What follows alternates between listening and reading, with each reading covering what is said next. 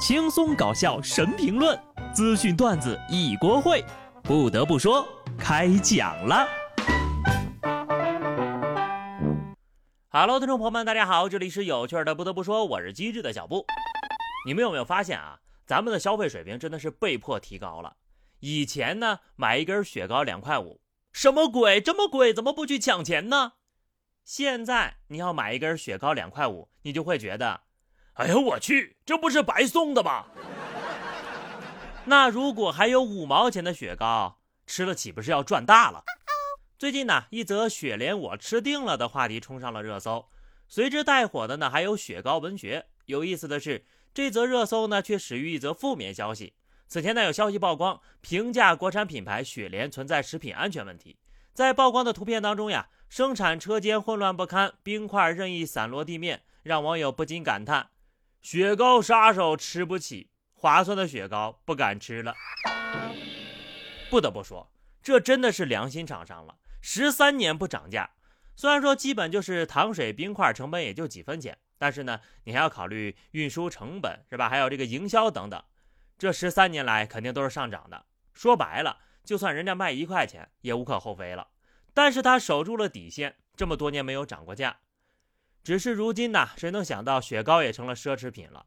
那些雪糕刺客，他们明明可以抢钱，却还送了你一根雪糕。护高使者，从我做起，小布丁大脚板，永远的神。话说呀，现在的生活条件真的是好太多了，但就算你再爱吃的东西，也要有节制。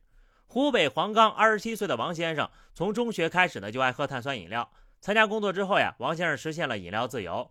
日常基本用可乐代替白开水，每天至少喝掉两升可乐。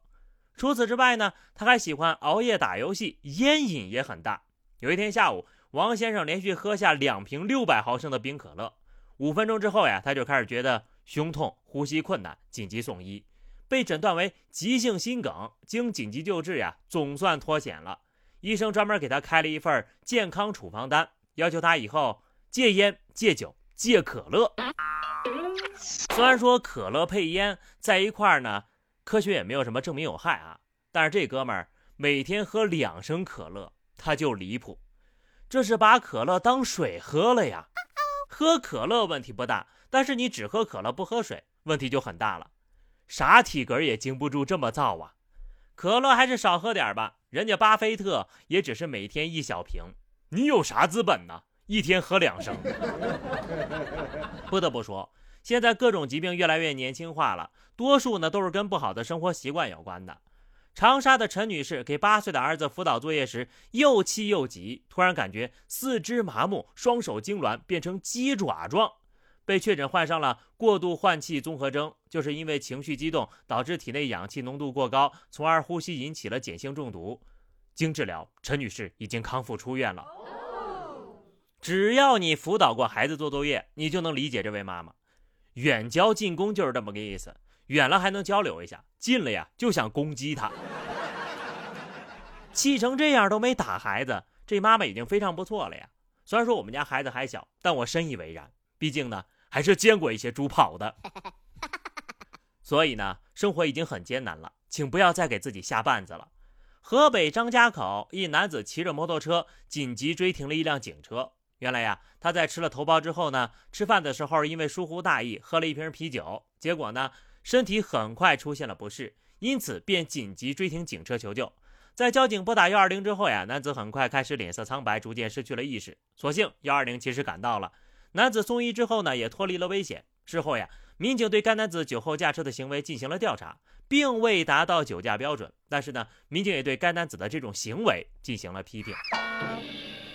头孢就酒，说走就走，咱可不是开玩笑呀！不得不说，我还真就是因为这句玩笑话知道的，吃头孢不能喝酒。这老哥呢也是够机智的，有事找警察。不知道这种情况算不算紧急避险呢？虽然说酒驾了，但是把命救回来了，罚不罚款都是小事儿了。以后呀，可长点心吧。生活就是这样的，你永远不知道惊喜和意外哪个先来。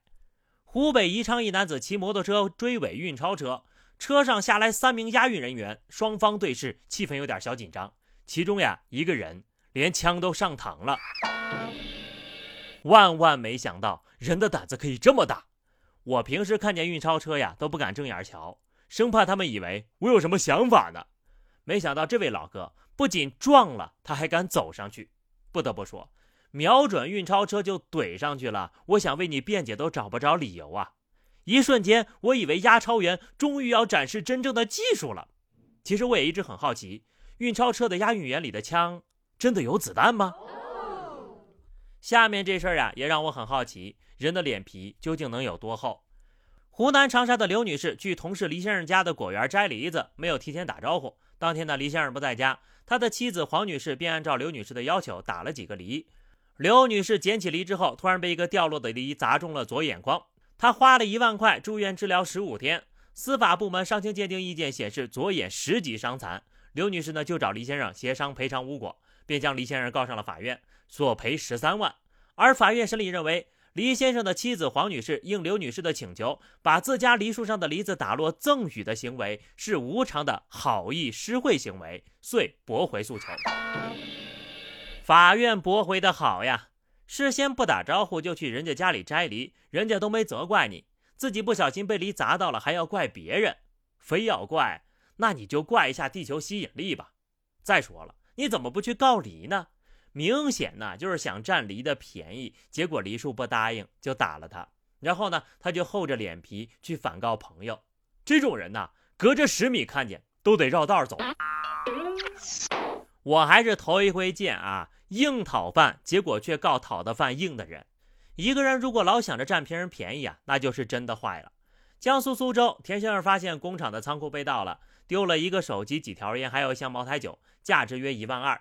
监控无法确认作案人，田先生就突发奇想，向被盗手机发了一条短信，说是要还上之前欠的三十万，向对方索要账户信息。没想到呀，对方还真的发来一个账户。民警根据账户信息，很快将嫌疑人抓获。真的是教科书式的操作呀！想起来我曾经有一部手机在车上被人偷了，后来也没抓着小偷。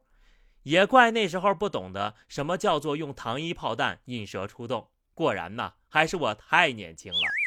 不过这个小偷也挺傻的，也就知道呀，他为什么选择当小偷而不去当骗子了。这个智商很难骗到别人呢。啊，当然了，无论是当小偷还是当骗子，那都是不可取的。好的，朋友们，那么以上就是本期节目的全部内容了。关注微信公众号 DJ 小布或者加入 QQ 群二零六五三二七九二零六五三二七九，来和小布聊聊人生吧。下期不得不说，我们不见不散，拜拜。